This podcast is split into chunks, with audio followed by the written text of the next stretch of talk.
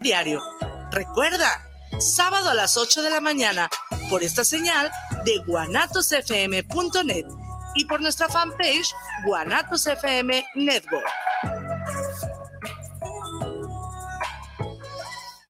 guanatosfm.net los comentarios vertidos en este medio de comunicación son de exclusiva responsabilidad de quienes las emiten y no representan necesariamente el pensamiento ni la línea de guanatosfm.net.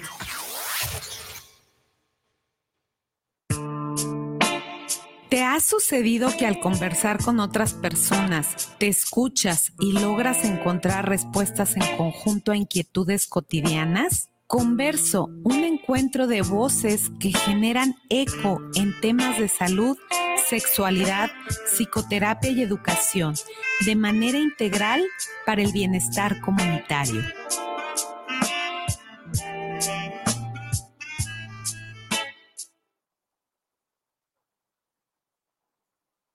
Hola, ¿qué tal? Me da muchísimo gusto saludarles. Estamos aquí en Converso, voces compartidas propuestas educativas que se orientan a transformaciones profundas para el bienestar comunitario. Y pues el día de hoy tenemos un programa muy valioso, muy importante, porque está con nosotros el doctor Paco Delfín, que viene a hablarnos de un tema maravilloso que tiene que ver con Padre, me has abandonado. Y bueno, vamos a hablar de toda esta cuestión que gira en torno a las masculinidades, Doctor, bienvenido, ¿cómo está?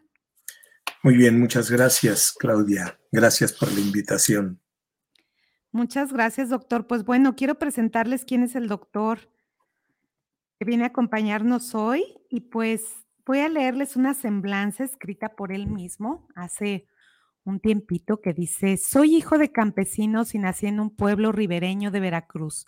La mayor parte de, de mi vida la he pasado en la ahora Ciudad de México.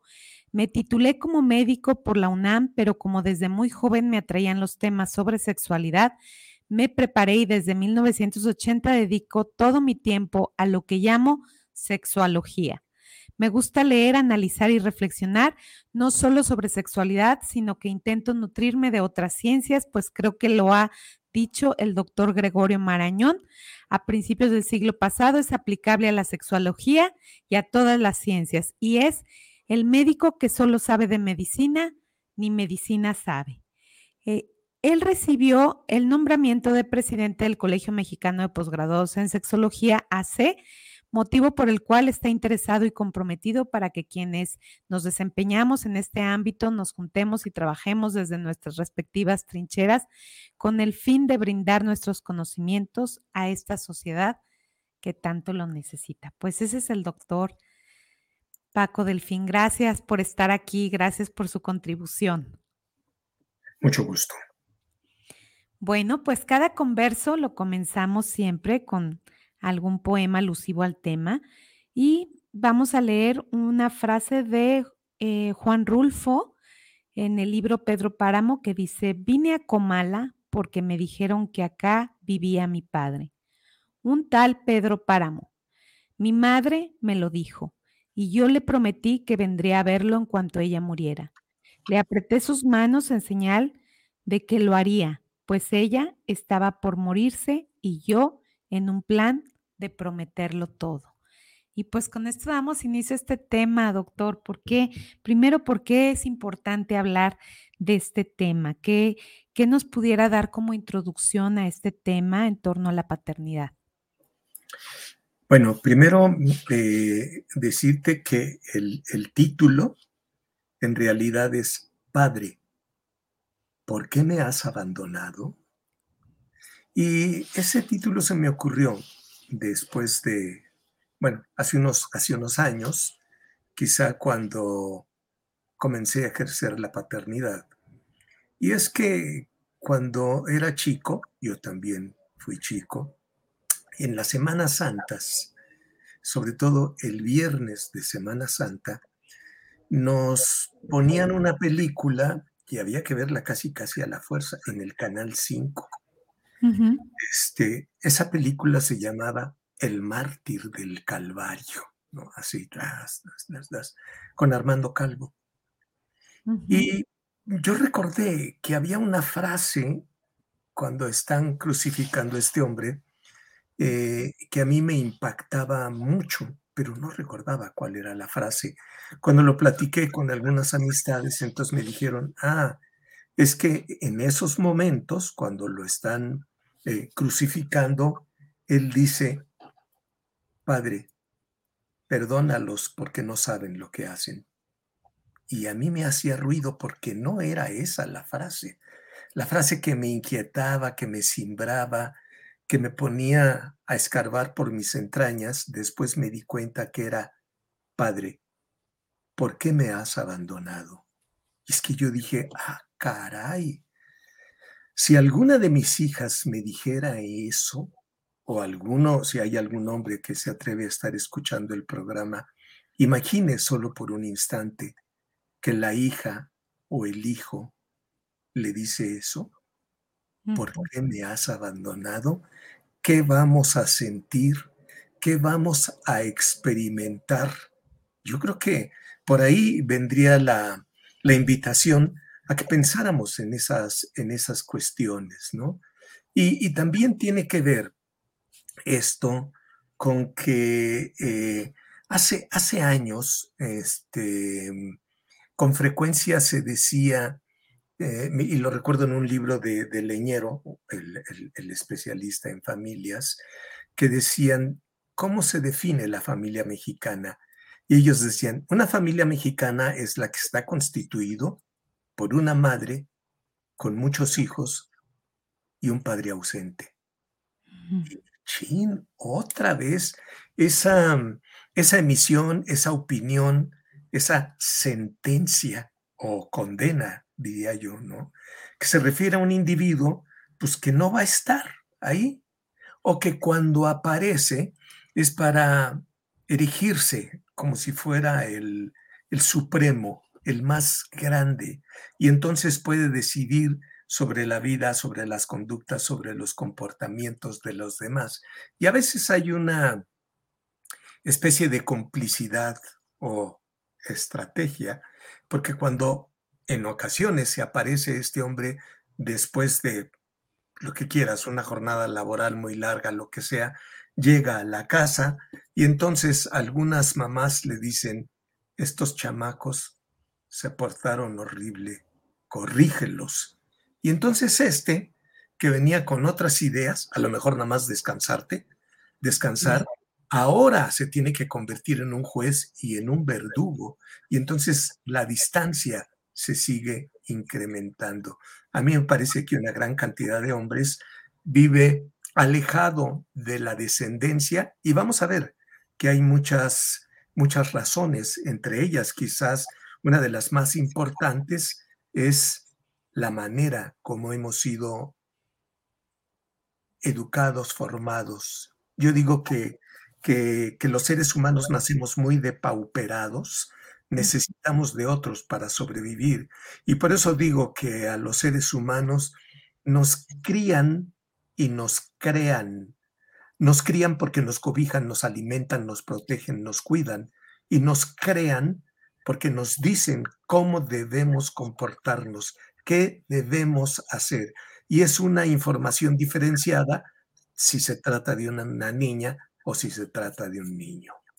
Claro, doctor, un poco hablando de estos procesos culturales, de esta socialización, ¿cómo es que vamos determinando cómo debería de comportarse o cómo debería de ser un hombre en función, por ejemplo, de la paternidad, que es parte de lo que estamos hablando ahora, y sobre todo cómo es que el hombre en, este eh, apego a, esa, a esos cánones de los que se hablan de cómo debería de ser, eh, cómo se vivencia también internamente, porque creo que es muy, muy importante, creo que a veces se escucha demasiado eco en las voces externas y de pronto qué pasa con esa visión interna del ser.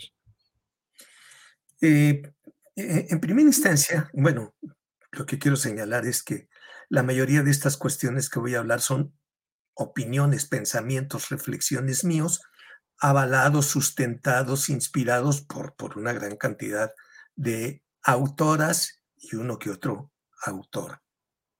Entonces, eh, creo que en la infancia eh, los juegos son serios. Los juegos son serios pues se convierten en lo que vamos a hacer cuando ya crecemos. Pero en la infancia es frecuente que las niñas jueguen a ser mamás y les ilusiona ser mamás y les compran sus muñequitas. Han cambiado mucho las muñecas, ¿no? Cuando yo era niño eran otro, otro tipo de muñecas, ahora pues, son Barbies y no sé qué tantas cosas, pero la niña está jugando a ser mamá. Y resulta muy difícil que los niños jueguen a que voy a ser papá a que se ilusionen que yo voy a tener hijitos y voy a jugar con ellos y les voy a enseñar y los voy... No, no, no, no. En términos generales eso no cruza por el imaginario de los chavitos. Entonces, a mí me parece que a las niñas las programamos, formamos, diseñamos desde su más tierna infancia para que introyecten que deben ser mamás que deben casarse, que van a formar una familia y que van a llegar al acme de la realización cuando sean madres y tengan descendencia. Entonces, una gran cantidad de mujeres, a mí me parece, que son formadas así y que además se les imbuye un espíritu como de Florence Nightingale, es decir, se les enseña a cuidar desde la más tierna infancia no hacía los chavitos. Entonces, el hombre, ¿cómo va a llegar a estas cuestiones de la paternidad? Pues puede llegar a veces, se puede ser progenitor. Y progenitor se refiere al individuo que es capaz de embarazar. Pues puso la semilla y creció. Hace muchos años también eh, vestía de lujo a algunos individuos la descendencia ¿Y usted, señor, cuántos, cuántos hijos tiene? ¿En qué colonia se ufanaba, no? Es decir, ¿en qué colonia? Y te voy a decir cuántos hijos tengo en cada una de estas, porque entre más hijos tenga, más hombre soy. Esa era la, la concepción que se tenía. Pero se puede ser progenitor sin que sea un acto voluntario. Puede ser incluso un accidente o peor aún, producto de una violación. Entonces, se puede ser progenitor. La condición de paternidad es algo que está socialmente determinado, ¿sí? Y entonces, pues se va a convertir en padre cuando tenga descendencia y también cuando la reconozca. Y a veces cuando no la reconoce, pues se la imponen y a chaleco tienes que hacerte responsable o medio responsable de esto. Pero creo que esta cuestión va evolucionando y habrá individuos que tengan descendencia y que son padres, porque lo dice un papel, porque así está en el acta de nacimiento, pero yo creo que va a ser muy interesante cuando evoluciono de padre y una criatura me dice papá. Para mí es evolucionar porque ya no es la sociedad que me dice que yo soy el padre, sino es esa criatura que me está reconociendo, aceptando y a lo mejor hasta demostrando afectos, que habrá que ver si los detecto, y me dice papá. Entonces, cuando me dice papá, ojalá los hombres se pusieran ahí a checar qué sienten, qué sienten cuando ves esos ojos pispiretos, esa sonrisa pícara o esos brazos que se extienden hacia ti y te tratan de abrazar y ni siquiera pueden rodear tu cuello y te dice papá, ¿qué sentimos? Claro. Esta, esta, esto que está comentando me parece muy interesante. De hecho, este programa lo ven muchos papás y mamás. Y creo que algo muy, muy valioso es esta reflexión hacia el interior eh, de la que habla, de ese contacto, eh, por ejemplo, dentro de, lo que es esta frontera y este contacto, cuando, cuando yo me vinculo con alguien, en este caso, cuando el niño extiende los brazos hacia el papá o le hace la mención, ya no hay fronteras, ya hay, un, ya hay una conexión, ya hay un contacto. Y creo que ahí el voltear hacia adentro y ver lo que experimenta el padre tiene mucho que ver con esta visión que no está construida en el exterior, sino que él puede empezar a construir su propia visión de paternidad desde dentro. No sé cómo lo vea usted. Sí, este, y es que ni siquiera te contesté lo que me preguntaste, porque en realidad somos educados, somos formados, somos programados los varones para ver mucho hacia lo que puedo conseguir lograr. Me parece que el chip de la competencia nos lo incrustan desde pequeñitos. Tienes que ser el mejor del grupo, del equipo de fútbol, tienes que ser el mejor.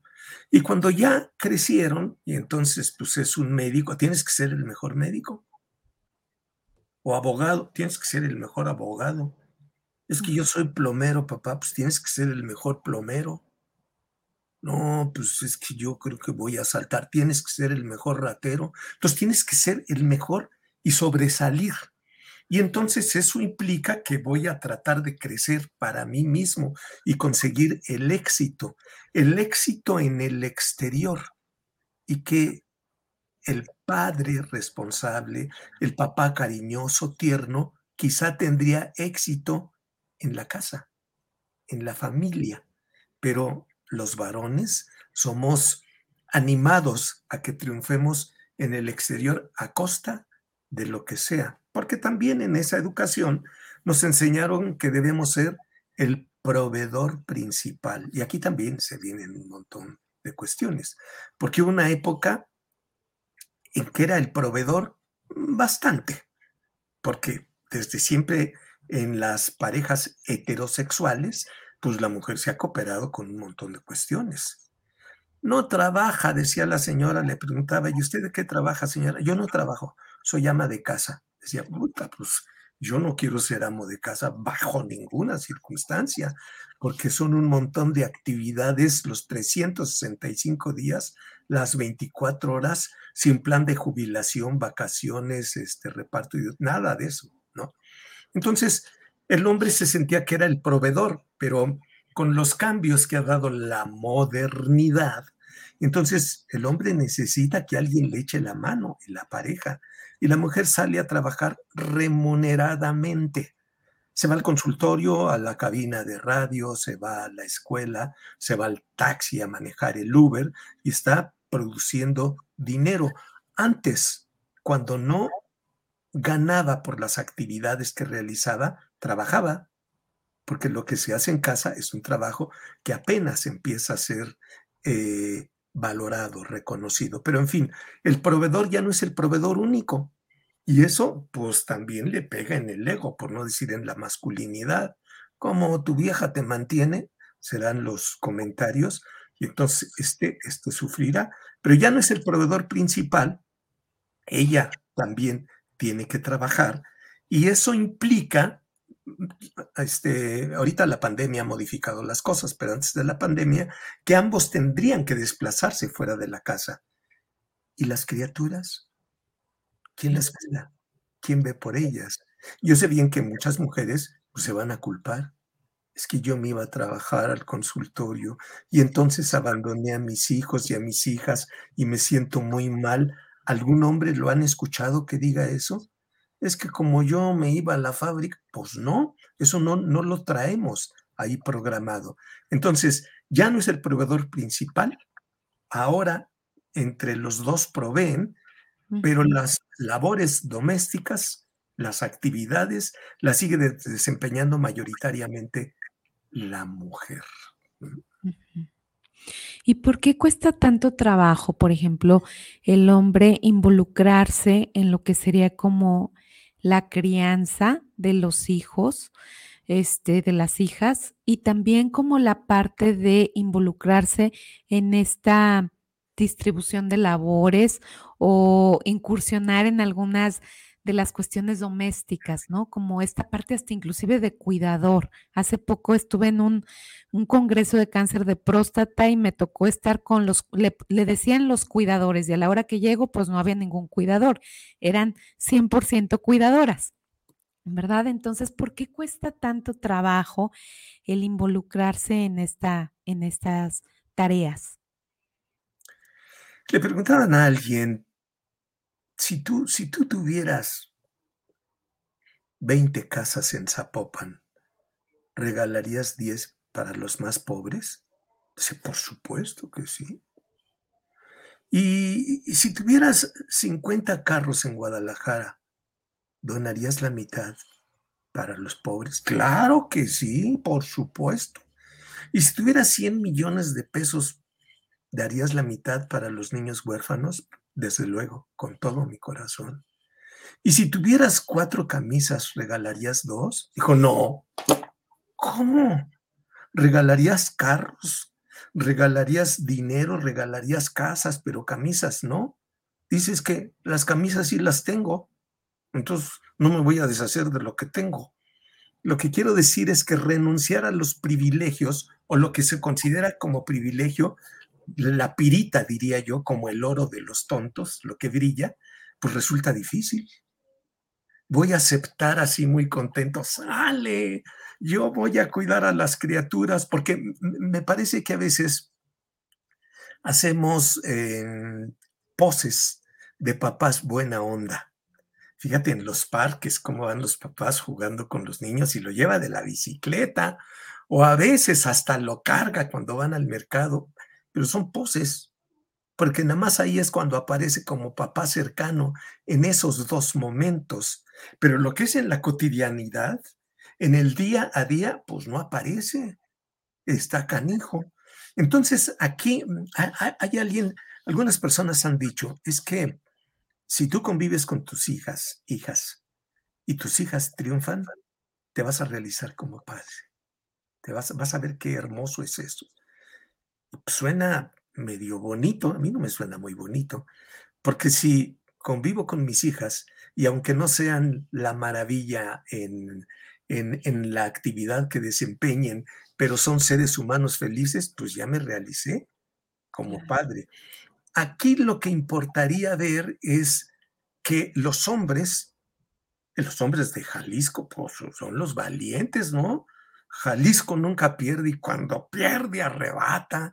Entonces, yo les invitaría a estos hombres que son tan valientes que se arriesgaran a estar más tiempo con la descendencia, que trataran de sentir lo que produce esta compañía que trataran de analizar cómo me siento cuando me percato de que no solo lo ayudo a que pueda andar en la, en la bicicleta o que le echo porras cuando está en las competencias de lo que sea, sino también cómo me siento cuando logra algo que se le hacía muy difícil, pero yo estaba ahí. A lo que voy es tratar de ver esas pequeñas cosas que están en la cotidianeidad en las que yo puedo acompañar a mi descendencia y que no las observo porque no he pasado este tiempo.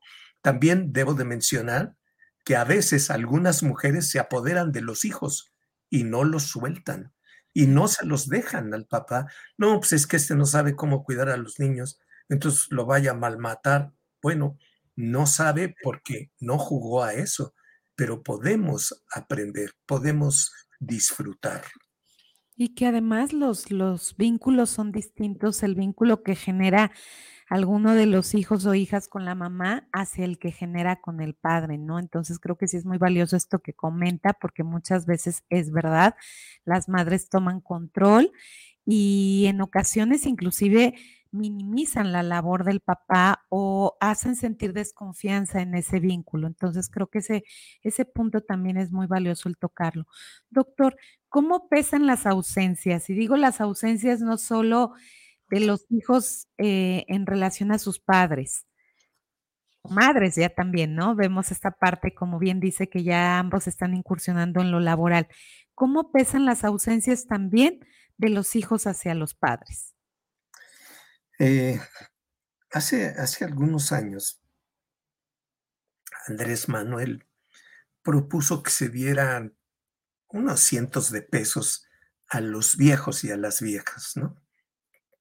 Poco billete, pero pues para los jodidísimos, perdón, para los depauperados, pues es algo, un billetito.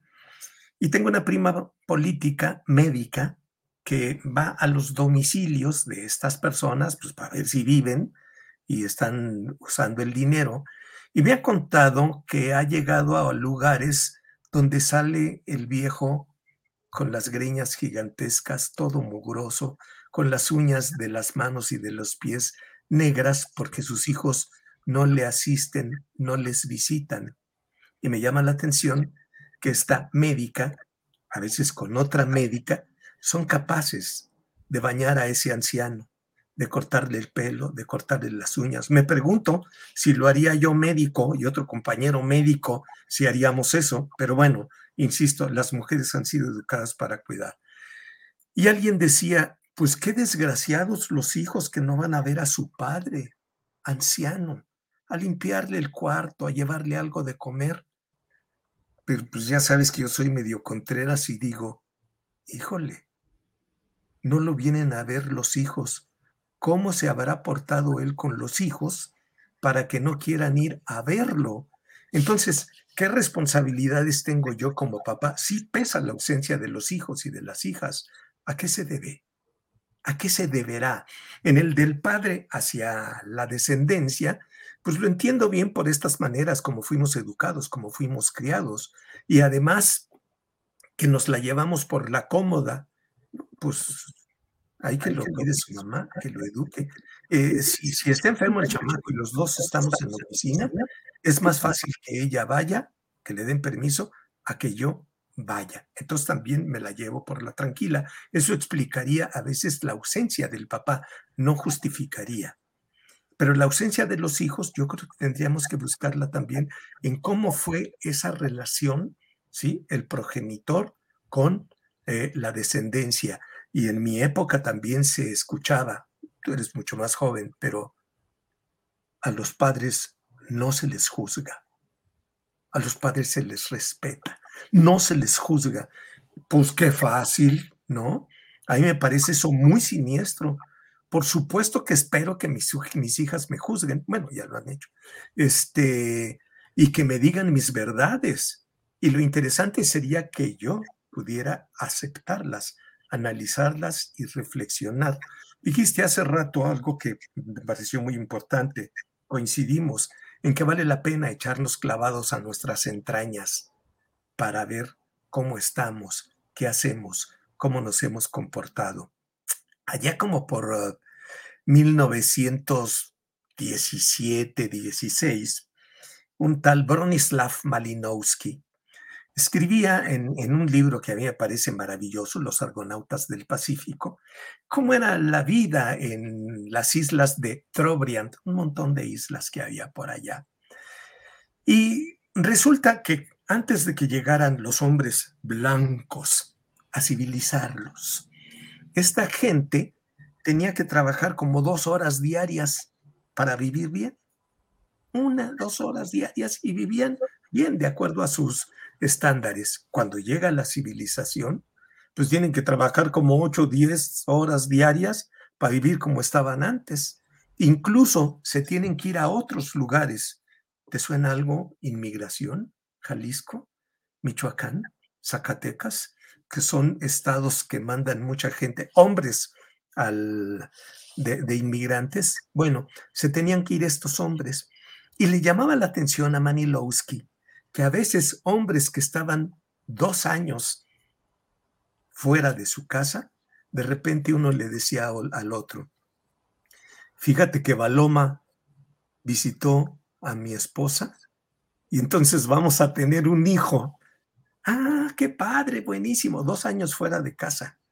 Y entonces Malinowski decía, se dio cuenta de que en Trobriand no ligaban el coito con la probabilidad de embarazo. Nosotros lo vemos ahora muy sencillo, pero la realidad es que es una cosa que acontece y nueve meses después o cuarenta semanas después va a estar el resultado de esa cuestión, cuando prende la vacuna.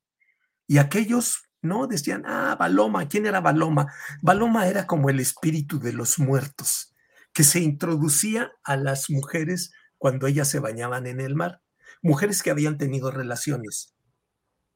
era necesario que hubieran tenido relaciones porque el pene como que abría ese conducto y entonces Baloma podía introducirse en esas mujeres, ella se embarazaba y tenía su hijo. Allá em, había algo que le llamaban abunculado. Los hijos de esta mujer reconocían como su papá al hermano de ella. Ese era el papá, digamos. Ella estaba casada con un hombre con el que tenía relaciones, pero no ligaban que eran descendencia de él. Y, lo que era muy interesante es que este hombre que decía, pues mi mujer está embarazada porque Baloma la, la, la visitó, cuando llegaba allá a su casa, cuidaba mucho a los hijos de su mujer y los procuraba y, les daba su magia, les daba como herencia su magia. Y, este, y entonces Malinowski les preguntaba, pero ¿cómo los cuidas y cómo los procuras si dices que son de Baloma? Ah, dice, pues los cuido porque su mamá me cuida a mí, me procura, me da de comer y yo la quiero a ella y le voy a ayudar con su descendencia. Y a veces este señor, que era el papá carnal, pero que no lo sabía, le daba más cuidados a este hijo que el tío materno, que era el que tendría que haberlo cuidado, ¿no? Entonces, a mí me llama la atención esto. Se crea un vínculo por convivencia, no necesariamente por cosanguineidad, que sí existía la cosanguineidad, pero ellos no lo sabían, ¿sí? Entonces las películas como las de Chachita, que cuando tiene 20 años descubre que es su mamá la otra y entonces ya la ama, pues no las cosas así. Amamos a la gente en la medida que estamos conviviendo. Entonces, podemos amar a los hijos más día a día en la medida en que compartimos. Y también hay investigaciones que nos dicen que los chavitos que no tienen esa presencia, como la que relatabas tú del papá, es más factible que caigan en las adicciones y en tener problemáticas delictivas, ¿sí? Que quien vive más cercano con el padre y que crea el vínculo, ¿sí? Como que hay más confianza. Muy, muy valioso y importante esta, esta visión, ¿no? De la presencia de los padres que, que son los que crían, porque también hay padres que no son padres consanguíneos y que deciden también hacerse cargo en algún momento de la crianza de los hijos y como muchos de ellos inclusive lo ven como una oportunidad y una posibilidad cuando ellos a lo mejor no han tenido hijos a también ejercer la paternidad, ¿no? Entonces creo que este punto también es muy valioso, doctor. Doctor, un poco en, la línea que comentaba de que las mujeres estamos más ligadas a la cuestión del cuidado. Em, por ejemplo, yo veo en muchas comunidades, ahorita estoy trabajando en Campeche, en algunas comunidades, y veo que muchas de las hijas mujeres dejaron sus estudios por cuidar a los hermanos ahora en la pandemia. Entonces, este, esta visión de cómo ir reflejando la, el cuidado hacia la mujer, ¿cómo, cómo se pudiera ir trabajando en esta visión desde la educación, este, como para que los hombres también se involucraran en, en esta visión del cuidado. Yo, yo me sorprendo mucho de ver en ocasiones, por ejemplo, también en, un congreso que hubo, que hablaban de que las mujeres en el DIF ya se involucraban en los desayunos, pero finalmente eran otra vez las mamás y dónde estaban los papás involucrados en las cuestiones este, de preparar los desayunos, ¿no? Hacia los hijos e, e hijas. Entonces, ¿cómo es que vamos modificando estos patrones para que el hombre también se vincule a la cuestión de cuidados? Que es parte de, las funciones, de cierta forma, que se adjudicaron en algún momento a las mujeres o que se siguen adjudicando a las mujeres? Eh, mira, yo creo que tiene que ver mucho. Bueno, eh, hay varias cosas. Lo, algo que sería importante es que empezáramos a educar de una manera más igualitaria a hombres y, a mujeres, es decir, que les diéramos el mismo valor. La gente se acalambraba cuando se hablaba de que se podía dar educación sexual desde la primaria, desde el preescolar, y dicen, pero ¿cómo va a ser esto posible? ¿No? Pues, pues sí se puede, porque lo que vamos a hacer ahí en el preescolar no es como piensan muchos siniestros de que les van a enseñar posiciones, sino que a lo mejor les van a decir, a ver, estos niños que están aquí, estos cinco niños, son los que van a servir el día de hoy el almuerzo. Y entonces estas criaturas van a preparar el almuerzo para sus compañeritos, pero estos que van a preparar el almuerzo, pues son hombres y mujeres, niños y niñas. Esto significa que van a realizar actividades eh, que no tienen sexo, que no necesariamente tienen sexo. Y eso a mí me parece de fundamental importancia. Ese trabajo que tradicionalmente se le otorga a las mujeres, lo puedo realizar yo también. Yo también lo puedo realizar y me pasa nada. Y voy a encontrar satisfacción cuando me dicen, oye, esas zanahorias que preparaste con el chile pequeño, hombre, estuvieron de lujo. Y entonces, y, y, y, tu, y el salón lo dejaste bien limpio, muy bonito. Entonces, se le va dando valor a esta actividad que ha estado desprestigiada. ¿Sí? Entonces, ya por ahí, y me voy dando cuenta de que tiene bondades el cuidar, el procurar a otros y a otras, pero desde la más tierna infancia, ¿sí? Y no soy educado en separar que eso lo hagan las niñas y lo hagan los niños. Ese sería por un lado, ir cambiando esas cuestiones, pero también haría falta cambios a nivel mm, del Estado y de las empresas. Eh, algunas mujeres después de parir les dan unos días para que estén más con la criatura. Yo creo que sería importante, y ya se están haciendo cosas al respecto, para que los hombres también lo tuviéramos. Pero no esos cuatro o cinco días que le dan, ¿para qué? Ni alcanza. No, que hubiera más tiempo en el que yo pudiera estar.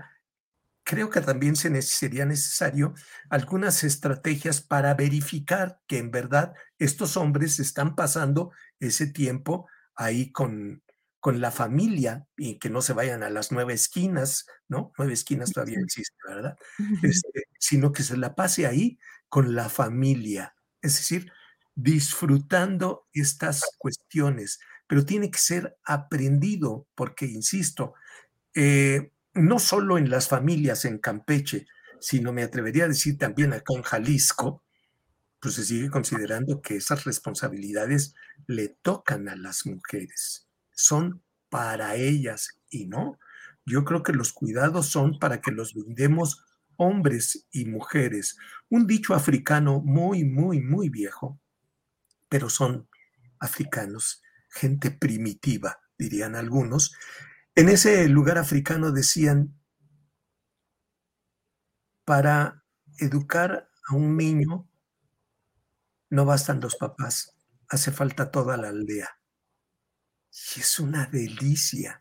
Es decir, yo, sociedad, ¿cómo ayudo para estas cuestiones? Entonces, insisto, sí el Estado, pero también las empresas. Y déjame señalar algo o mencionar algo, porque a veces se, piensa que entre más leiras de la gente, pues más fácilmente va a comportarse como un buen papá. Pues no.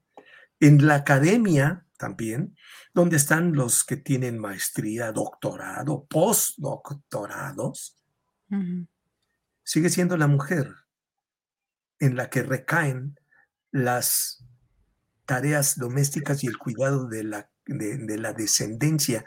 Eh, dices que estas mujeres campechanas dejaron de ir a la escuela para cuidar a sus hermanos, hermanas, la pequeña madrecita. Pues acá en la academia ¿Quiénes son las mujeres que triunfan, que tienen doctorados, postdoctorados? Por lo general, mujeres que no tienen descendencia, pueden estar casadas, pero no tienen descendencia, o que tuvieron hijos ya después de haber logrado su doctorado. Y hay hombres que tratan de vivir una paternidad responsable allá mismo en las academias, pero se quejan diciendo, ¿por qué me critican a mí? Yo que tengo mi doctorado y todas estas cuestiones, cuando les digo que tengo que ir a llevar a mi hijo al doctor, y entonces, pues, ¿qué no tienes esposa? Tu esposa lo puede hacer. Entonces, si voy a recibir una crítica por decir que tengo que llevar a mi hija a una consulta médica, imagínate qué dirán si yo digo, no voy a venir mañana porque voy a ir al festival de danza de mi niño o de mi niña, ¿no? Entonces, se requieren cambios también en el macro, ¿sí? En las instancias oficiales, en el Estado, en las empresas, es algo muy, muy difícil. Lo que haces con tu programa, el que te arriesgues a invitarme a mí, pues si una o dos personas, hombres, eh, se atreven a poner en práctica algo de lo que estamos diciendo, ya la hicimos. Ya la pues, hicimos. Pues de hecho, doctor, acaba de escribir Valentín García que manda saludos y dice, pienso que los padres que abandonan a sus hijos dejan un hueco en el alma, incluso un gran duelo. Tal cual, tal cual. No, no, no se pudo este, decir mejor, Valentín. Sí, este, hay un, hay un vacío, también por eso la frase, eh, el, el nombre de esta intervención, ¿no? Claro. Doctor, este programa, bueno, también nos mandan saludos de Texas, de Austin, Texas, lo ven también muchos de nuestros paisanos y, y que están trabajando en el extranjero. Y, y, algo muy, muy valioso es también ver qué ocurre cuando en esta situación, dentro de la misma cultura y las mismas carencias también por la cuestión de violencias estructurales que vivimos, hacen que tengan que irse desde jóvenes, muchos de los hombres a trabajar al extranjero, dejando a sus familias y, también algunos hombres que ya tienen familia, este, dejando a las familias en, en México. ¿Cómo, cómo afectaría esto? ¿Cómo podemos em, a toda esta gente que está trabajando, porque también nos ven por allá, podríamos como darles un, algún aliciente de cómo poder seguir en contacto con sus hijos, hijas, cómo poder hacerse presentes aunque estén a distancia y generando presencia dentro de estas ausencias. Eh, María Eugenia Llamas, ¿la recuerdas? Le decían la tucita. Sí. Mi amiga tenía una frase que yo la uso. Si ya sabes cómo soy, ¿para qué me invitas? Entonces me estás haciendo una pregunta interesante, pero tiene jiribilla y ni modo, ¿cómo va? Mm, braceros, se les llamaba antes, ¿no? Eh, espaldas mojadas, ahora son inmigrantes, pero se tenían que ir y, yo mencioné a Jalisco como un estado del cual salía un montón de gente. Jalisco, Guadalajara, eh, Jalisco, este, Michoacán, Zacatecas, eh, Puebla, sobre todo eran los que mandaban muchos hombres allá, que se tenían que ir porque no había billetes. El campo mexicano fue quedándose solo porque se iban a trabajar al sueño americano y pasaron cosas interesantes. Se quedaba la mujer casi siempre en casa de la suegra para que le echara un ojo, ¿no? Ahí estaba. Y aquel mandaba billetes cuando mandaba, si es que encontraba trabajo y si es que sobrevivía. Y sí, mandaba dinero, mandaba dinero. Y podía estar un año fuera, dos, tres, y ahí no pasaba como entró Briant, ay, se embarazó mi esposa, qué bueno, no, por eso la dejaban con la, con la suegra de ella. Pero el amor y el cariño hace falta, ni modo. Algunos hombres sucumbieron y tuvieron otra relación por allá, no solo con la trabajadora sexual, sino con alguna que estaba por ahí y pudieron tener descendencia. Y entonces, ¿qué acontece? Tengo allá mi esposa y mis hijos y tengo acá esta otra con la que también tengo hijos. ¿Qué hago? Insisto, esto se dio no en todos y por eso las inmigraciones comenzaron a cambiar, porque antes solo se iba el hombre y desde hace algunos años se va el hombre y después la mujer se van juntos y ahora se van también las criaturas. Entonces resulta muy difícil este el irse así físicamente a muchos kilómetros de distancia. Pero tiene que ver otra vez con el compromiso que tengo para conmigo mismo yo diría en primera instancia, qué es lo que quiero para con estos que denomino mis seres queridos. Voy a seguir con ellos. Ahora está la magia esta de, de Internet. Digo, yo estoy a 500 kilómetros de distancia y estamos dialogando. Se pueden hacer algunas cosas, pero tiene que ver con el convencimiento de las personas. Y también, ¿qué voy a hacer? ¿Voy a seguir aquí a la distancia o me los voy a traer o ya que hice un billetito, me voy a ir para allá? Es decir, son más que respuestas, yo tengo preguntas para estos hombres. Estás a la distancia, ¿qué quieres para con tu descendencia? ¿Qué quieres para con tu compañera? ¿Qué quieres para contigo mismo? Eh, ¿Recuerdas cómo fue tu padre? ¿Recuerdas cómo te trató? ¿Recuerdas la convivencia? ¿Tienes algunas cosas que no te gustaron de tu papá? ¿Podrías escribirlas en un papel? ¿Y qué tanto de esas cosas tienes tú? Porque es bien fácil echarle de frijoles al otro, pero ¿y tú? ¿Cómo te estás comportando con la descendencia? Y la pregunta que hago con gran frecuencia en, en mis conferencias, sobre todo cuando son sobre masculinidad o esto. A ver, a los hombres de tu programa, a ver si nos contestan. Eh, en anónimo, ¿no? A ver, hombre. Y si no la tienes, pues imagina que la tienes. Hombre, ¿te gustaría que tu hija se casara con un hombre como tú? Contesta de a de veras. ¿Te gustaría que tu hija se casara con un hombre como tú? Pero también tengo para las mujeres. Mujeres, ¿te gustaría que a tu hija le fuera en la vida como a ti? Son preguntas nada más así, para molestar, ¿no? Muy valiosas, doctor, muy valiosas. Gracias por, por, poner esto sobre la mesa. Y bueno, también un poco hablando de, de esta visión. Eh, cuando, cuando hablamos de estas ausencias, usted comentaba la cuestión de las adicciones en los hijos, que creo que es muy también importante mencionarlos.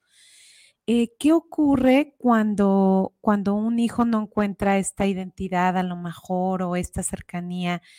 ¿Qué, qué ocurre internamente que lo hace encontrar o tener estos vacíos, como nos decía Valentín, este Valentín. este en el alma, ¿no?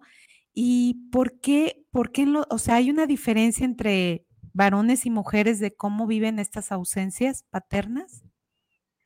Mira, eh, yo creo que es más fácil aceptar el llanto femenino, ¿sí? Y, y esta llora por cualquier cosa. ¿Por qué estás llorando? Pues porque me siento sola, porque extraño a, porque quisiera tal cosa y es capaz de llorar. Eh, el hombre le cuesta mucho trabajo llorar porque también se le enseñó que no debe, que no debe hacerlo, pero también se le enseñó que mm, es, es, el más fuerte y que nada le, le fastidia. Eh, yo insisto, antes en los lavaderos, estaban juntos los lavaderos y ahí estaban lavando las mujeres y me parecía a mí que las pompas de jabón se llevaban lo que decían las mujeres entre ellas.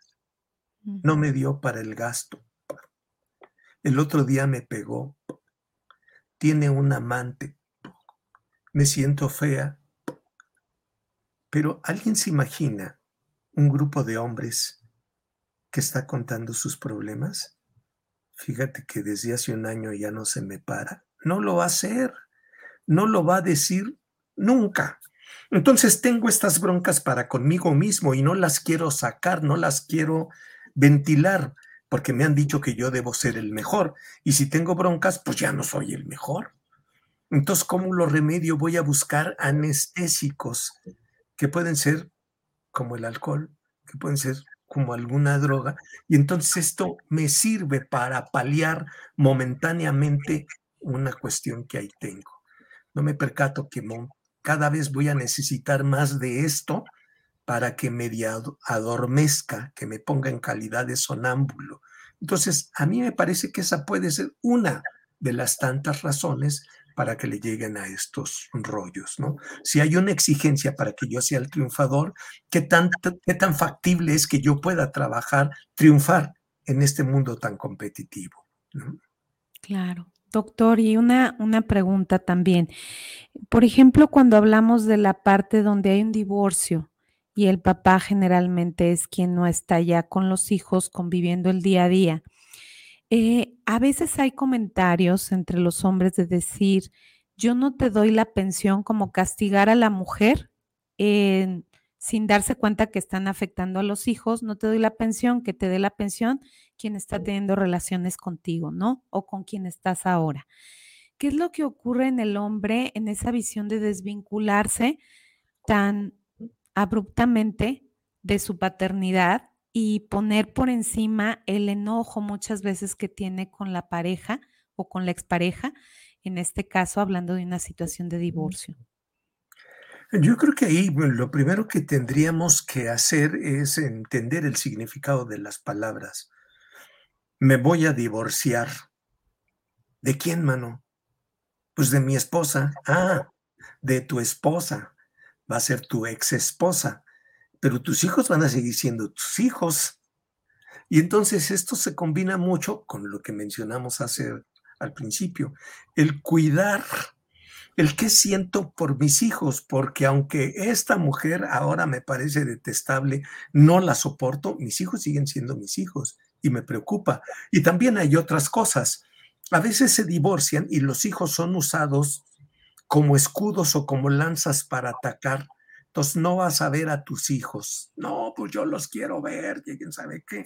Hay algunos hombres, algunos, que pasan más tiempo con sus hijos después del divorcio que cuando estaban en casa. Puede parecer tonto, pero a veces así es. Pero también hay algunos hombres que pelean por llevarse a sus hijos el fin de semana, aunque sea. Lo logran y se los llevan a su mamá ay, te los dejo mamá para que los cuides y este, yo me voy con mis cuates, ¿no? Entonces, dependiendo de cómo es la relación que establecí con mi descendencia y si verdaderamente me siento comprometido, responsable, ligado afectivamente, lo ideal sería que si nos vamos a divorciar, y esto suena muy utópico, que quedáramos como amigos. Bueno, pudiéramos vivir, convivir armónicamente. No te soporto, pero tenemos algo en común que se llama descendencia. Entonces, yo voy a dar para que ellos se la pasen de la mejor manera. Y ojalá a ti te vaya muy bien. Ojalá disfrutes y estés contenta porque entonces van a estar mejor contigo. Y ojalá a mí también me vaya muy bien si es que decido volver a relacionarme. Para que la el sufrimiento, la bronca de los hijos, pues no sea tanta. Decía Anthony Clare que en el divorcio casi todos pierden. Y algunas de las primeras pérdidas son económicas, porque en lugar de ser los billetes para un solo hogar, pues van a ser al menos para dos. Por eso digo que lo ideal sería civilizadamente separarse y no tomar como modelo lo que ilustra la guerra de los roses, aquella película que a veces se queda corta, por desgracia, para la realidad. Claro.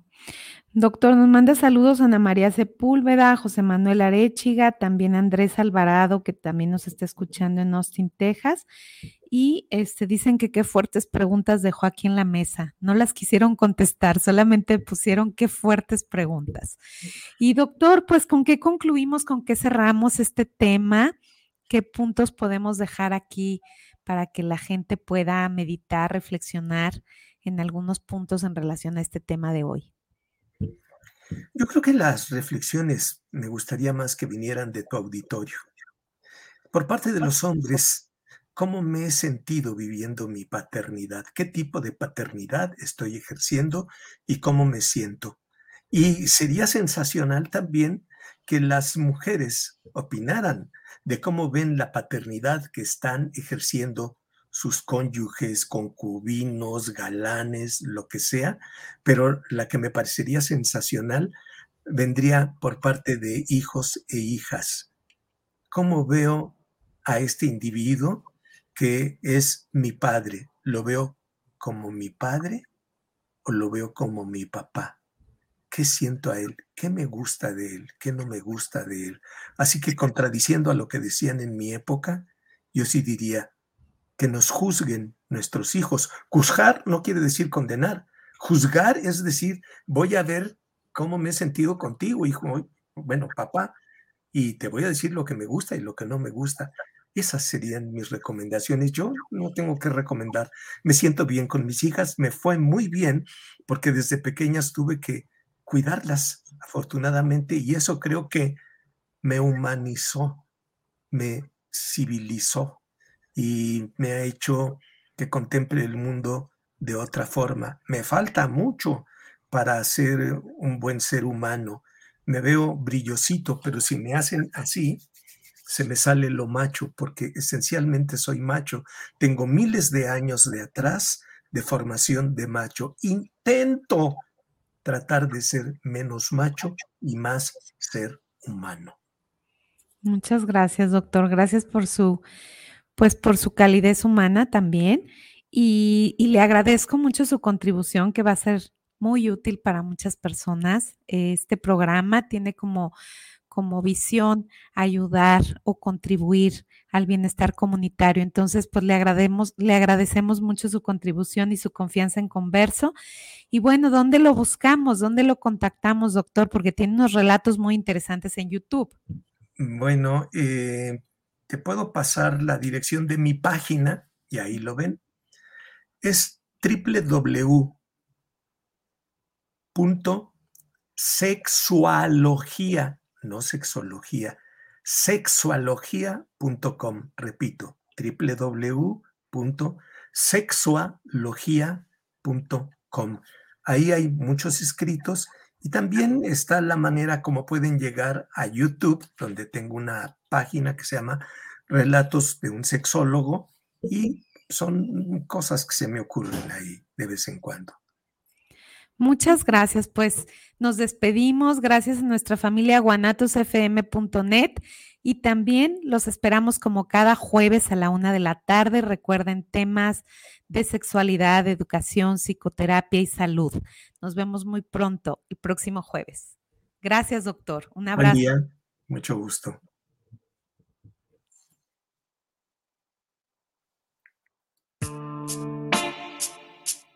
Gracias por acompañarnos en Converso, voces que se comparten, propuestas educativas que generan transformaciones profundas para el bienestar comunitario. Nos vemos cada jueves a la una de la tarde.